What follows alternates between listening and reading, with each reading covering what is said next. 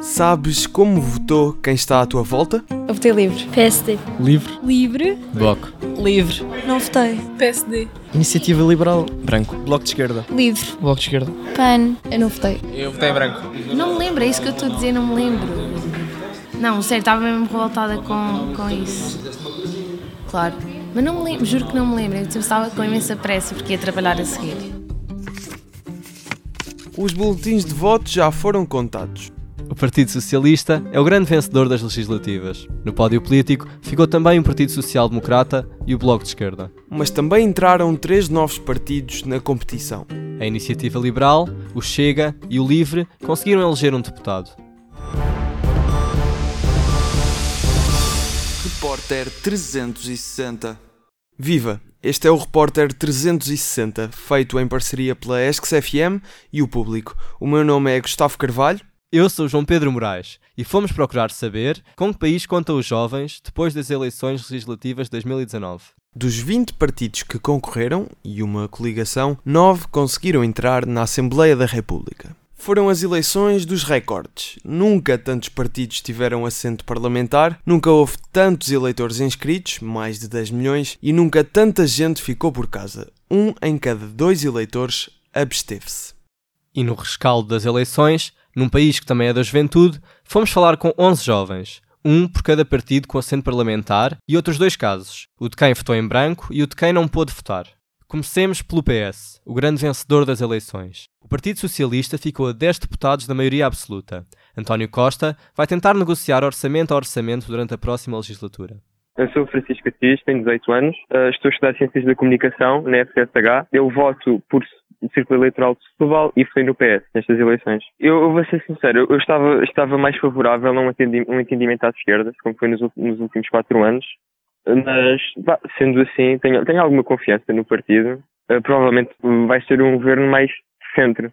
Vai ter o apoio do Bloco de Esquerda e do PCP quando, quando isso fizer sentido para as ideologias dele e provavelmente vai ter alguns entendimentos com o PSD. Uh, pronto, vai, vai andar por aquela orla, o orla que o PS já nos habituou. António Costa disse que não contava com o Chega para nada. Como é que vês a entrada da extrema-direita na Assembleia da República? Acho que temos que tentar que isto seja um acontecimento isolado, mas uma coisa é certa, as pessoas não estão as pessoas não estão contentes. Mesmo que se eleja um deputado agora, há um eleitorado que claramente não está contente com uma forma. Às vezes pode ser pura desinformação, mas há certamente aspectos, e eu reconheço, mesmo no partido em que eu votei, que devem certamente melhorar, questões de transparência, de corrupção, coisas assim. E quanto à possibilidade de acordos com o LIVRE e o PAN? É sim, eu, eu, eu livre, já disse que sou simpatizante. Tenho algumas reservas quanto ao PAN, quanto à utilidade democrática de um partido como o PAN, que parece, sinceramente, também sintomático da falta de crença das pessoas, mas é um sintoma mais benigno, ao menos canalizam força em uh, ambientalismos e não em extremismos, como nós já temos visto de, de outros partidos de foram eleitos estas eleições, mas, mas é sempre bom ter várias ideias representadas. Isso, a verdade é que são uma parte do eleitorado uh, significativa que quer aquelas pessoas lá, uh, temos de lidar, não é? Mas há quem veja o PAN como um partido essencial, até certo ponto. Joana Simão, 23 anos, sou consultora júnior. O meu círculo eleitoral é Lisboa e eu votei no PAN. Por exemplo, o PAN não se preocupa muito com os aspectos económicos. É uma falha, mas que, na minha opinião, não influenciou o meu voto, porque estão lá outros partidos. E os outros partidos vão se preocupar com isso. Ou seja, o meu voto foi mais no sentido em que o PAN vai complementar a Assembleia. Então André Silva não tem capacidades para ser Primeiro-Ministro? Nunca na vida. Não o vejo como Primeiro-Ministro, porque lhe faltam essas bases fortes, mas sim como um complemento àquilo que existe. E um complemento bom e positivo, especialmente numa época das alterações climáticas e do impacto que isso tem. Eu acho que o PAN é um partido para as minorias. E é um partido que veio dar voz a pessoas que sentiam que aquilo em que acreditavam não era, não, não, não era ouvido e não tinham voz na, na Assembleia. Para além da questão climática, o reforço dos transportes públicos é uma prioridade para a Joana. Agora os passos estão baratinhos, muito bem, concordo, mas não há comboios para a malta andar. Portanto, a malta fica uma hora à espera de um comboio que nunca chega a horas.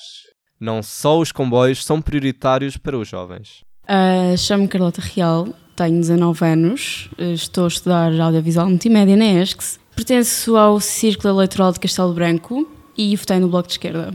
Provavelmente o que eu vou dizer é bias porque sou jovem, não sou de Lisboa, neste momento estou cá a estudar e também estou a pagar uma renda, portanto, um dos problemas que eu sinto eh, mais na pele é mesmo o da habitação. Uh, e, portanto, fez-me um pouco de confusão uh, na campanha isso não ter sido um assunto central. Eu sei que isso também é um assunto mais para Lisboa e Porto, mas também acabam por ser dois dos círculos eleitorais com mais gente e também dos mais importantes. E como vês o país nos próximos quatro anos? É assim, eu acho que Portugal, em termos políticos, uh, é um país que sim é estável neste momento, mas é um país que, estando na União Europeia e necessitando muito da União Europeia, um, também o panorama político se altera muito facilmente consoante aquilo que acontece na Europa e no mundo. Portanto, em termos económicos, se formos por aí, se, se adivinha uma crise, então vamos ter tempos complicados e não sei realmente, mas prevejo alguma estabilidade para os próximos quatro anos, pelo menos. Também as questões do trabalho preocupam os jovens. Mascunha, Universidade de Coimbra, Economia e Lisboa. Eu votei no livro. Os temas que eu gostava de ver era muito sobre os direitos de trabalho e dos direitos laborais, de férias, salários mais justos, porque Portugal acaba por ser dos países assim do lado mais pobre da União Europeia, acaba por ter salários muito baixos. Gostaria de ver o, o governo importar-se mais com os, com os horários também, porque 40 horas são muitas horas por semana os funcionários públicos já trabalham 35, mas eu queria que o, que o governo também se pudesse concentrar em passar isso também para o privado. E a campanha foi comunicada para os mais novos? Eu acho que não. Eu acho que a campanha, mais do que qualquer coisa, foi a campanha de quem não era o PS era na sua maior parte falar mal do PS do que propriamente falar para as pessoas e a campanha do PS foi praticamente a dizer que eles fizeram bem, por isso não houve assim, acho que algo direcionado para os jovens, foi algo assim muito jogo partidário. Assim, a questão do ambiente se calhar é a única que eu vejo que os partidos pegaram mais na malta jovem porque eram quem estava a mobilizar mais na altura, principalmente o Bloco. Uh, o PCP teve de ir atrás da trend porque uh, estava a ver que o movimento social estava a dizer fugir das mãos Epá, e o livre também por uh, aproximação ideológica também se foi pronto, meter no movimento. Mas para além disso, eu acho que há muitos poucos temas que foram direcionados aos jovens.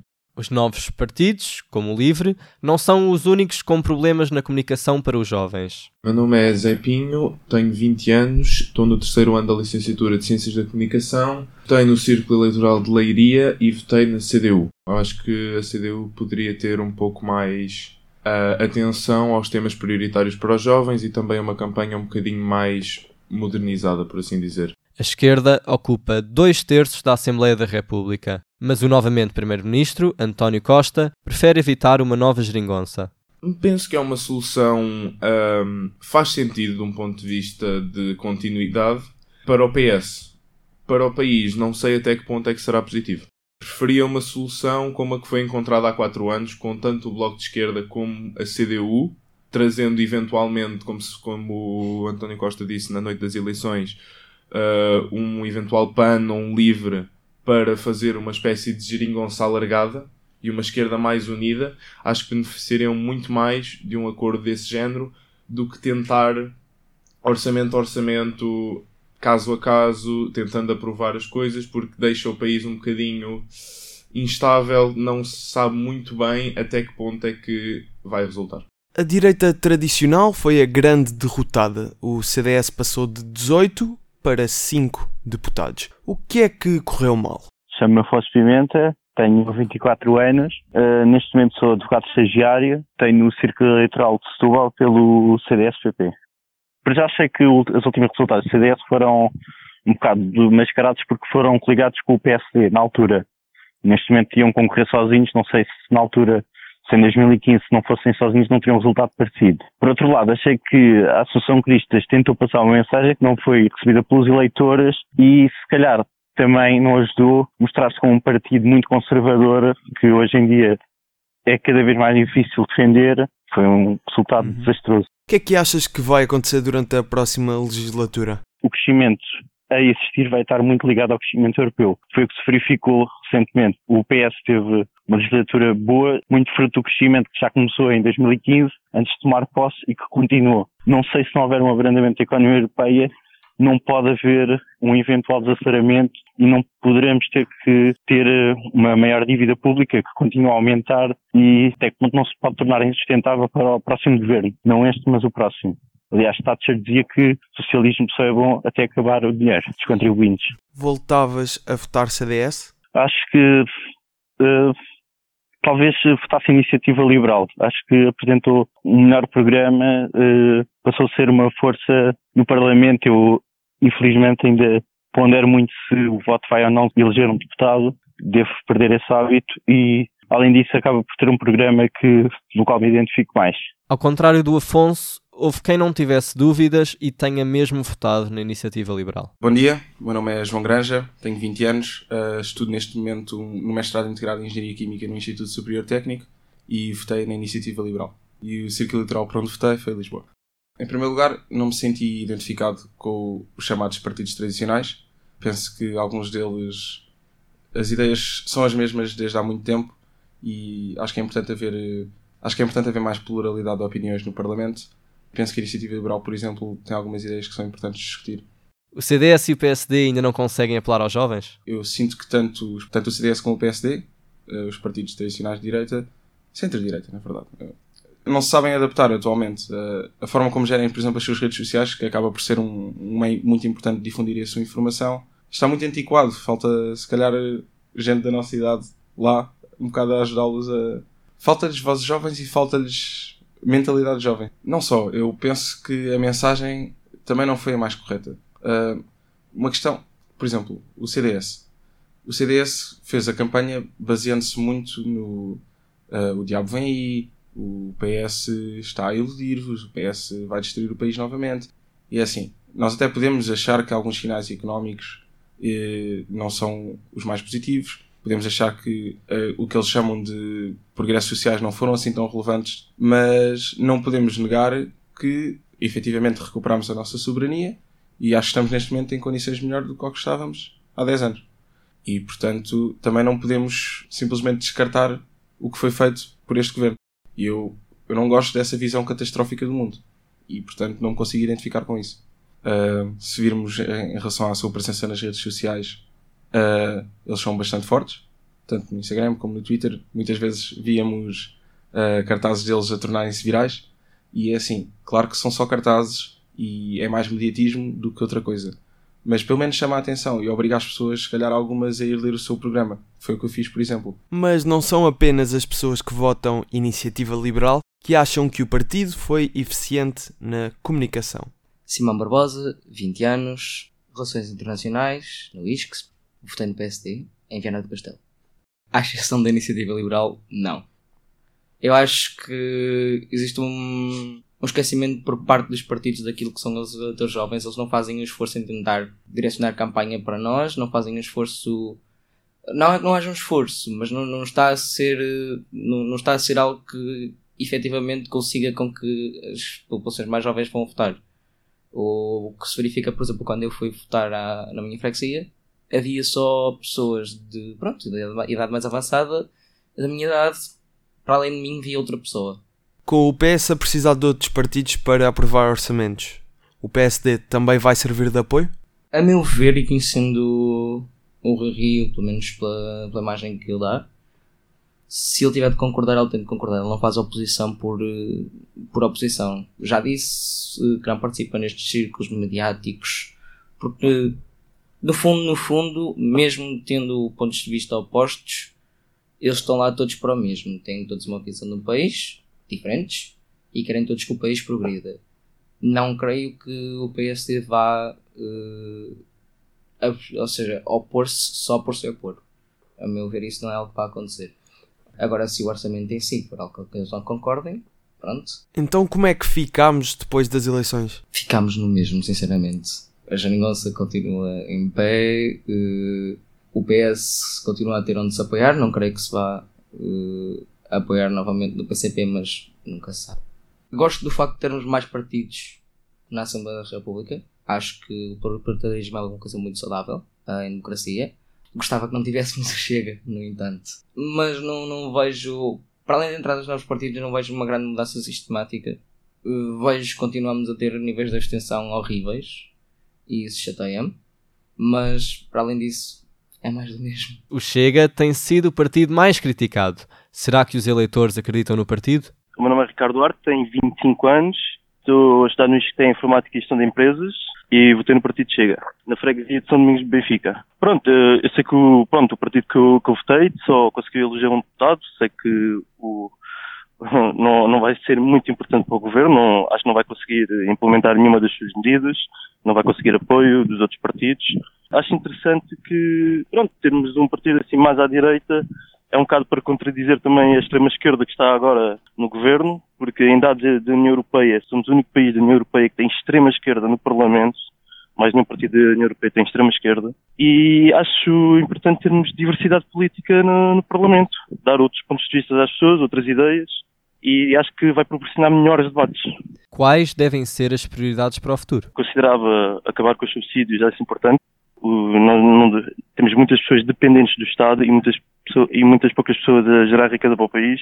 Com os restantes partidos a não quererem relacionar-se com o Chega, André Ventura poderá tornar-se uma carta solitária no Parlamento. A diferença nestes quatro anos não, não acredito que vá conseguir fazer diferença alguma. Então, porquê que votaste nele? Porque talvez num futuro próximo, com mais deputados, consiga fazer então alguma diferença. Houve também quem decidiu votar em branco.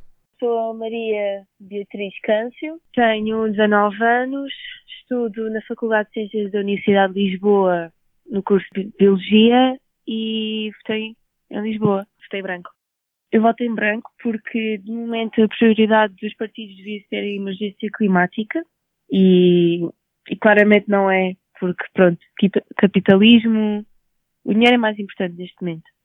E a economia e o crescimento. Só que o crescimento não é eterno. Eu não sei se os políticos têm noção disso e eu sinto que todas as promessas que eles fazem são fantasia.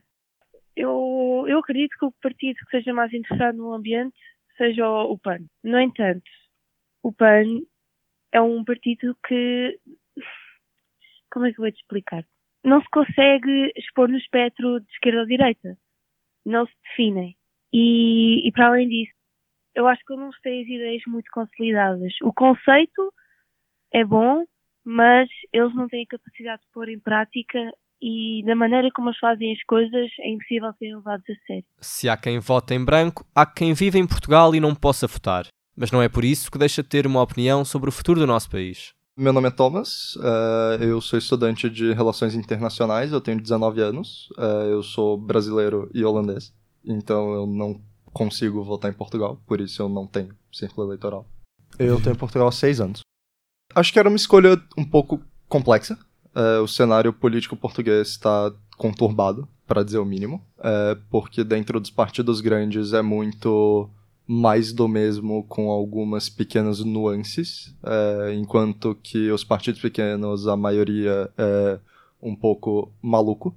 É, haja visto que agora tem um fascista no parlamento, é, e outros partidos também doidos, como o PNR, o PDR, o que tem ideias que não são nem um pouco plausíveis, mas acho que se eu pudesse votar, eu votaria no livre. Tendo em conta os resultados, qual seria o melhor cenário político para o país?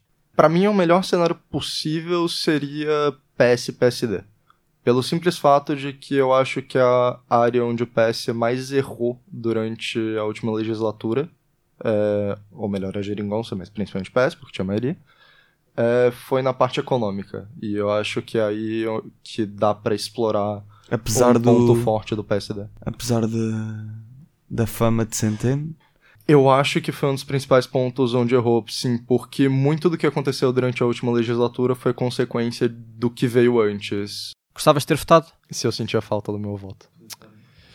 Gostava. Eu sinto falta disso. Aliás, eu acho que isso é algo que todos os países deveriam é, reconsiderar, porque por que, que um cidadão que não mora em Portugal é, tem o direito de votar, sendo que ele vai sofrer efeito pouco ou nulo das decisões que forem feitas durante aquela legislatura, e um estrangeiro que mora aqui não tem esse direito, sendo que ele vai sofrer consequências diretas do que for decidido por esse governo que foi eleito e que ele não teve qualquer tipo de influência. Uh, eu acho que principalmente Portugal é um país que deveria reconsiderar isso. visto que hoje em dia existem mais de um milhão, que Malemar é um décimo da, da população portuguesa, de pessoas que são imigrantes. É, eu acho que é um ponto importante que não é muito debatido, mas que deveria. Por exemplo, eu vou dar o exemplo do, da permissão de residência, que, que eu tenho atualmente a permissão é, permanente de residência, mas que antes de conseguir esse cartão permanente era necessário que a cada quatro anos eu renovasse o meu visto temporário. E se eu não me engano, na terceira renovação, ou seja, depois de oito anos morando aqui, eu tenho direito ao cartão permanente. É, por que não, junto com esse cartão permanente, dar o direito à volta? Eu acho que é algo totalmente válido e que deveria ser pensado. Que é que achas que vai acontecer durante a próxima legislatura? Portugal vem numa onda muito boa, é, vem progredindo bastante nos últimos anos, é, continua sendo um dos países menos desenvolvidos da União Europeia, isso é um fato inegável. É, dói um pouco falar, mas é verdade. Mas eu acho que tem muito espaço para desenvolver e Portugal tem muito potencial também. Mas eu acho que o grande problema é e sempre foi o problema com gestão. Portugal tem um grande problema em gerir infraestruturas e eu acho que é isso que falta. Não só na parte da economia, mas na parte da saúde também, na parte da educação. É, a gente tem um SNS que tem muito potencial, que tem bons profissionais, profissionais com boa formação em universidades portuguesas que são boas, que têm bons professores, mas que está completamente sucateado e mal administrado. É... Mas eu tô otimista. 11 jovens e 11 diferentes tipos de voto, mas vários pontos em comum desde a importância da pluralidade de ideias até à entrada da extrema-direita no Parlamento, à emergência ambiental passando pelo arrendamento e os transportes. Tudo isto são preocupações dos jovens que vivem em Portugal. Depois das eleições com a maior taxa de abstenção de sempre, fica claro que grande parte dos portugueses não se sente representado pela classe política. Cabe aos jovens restaurar a esperança no sistema político português. Quer como eleitores, quer como futuros políticos. Para que o país conte com os jovens.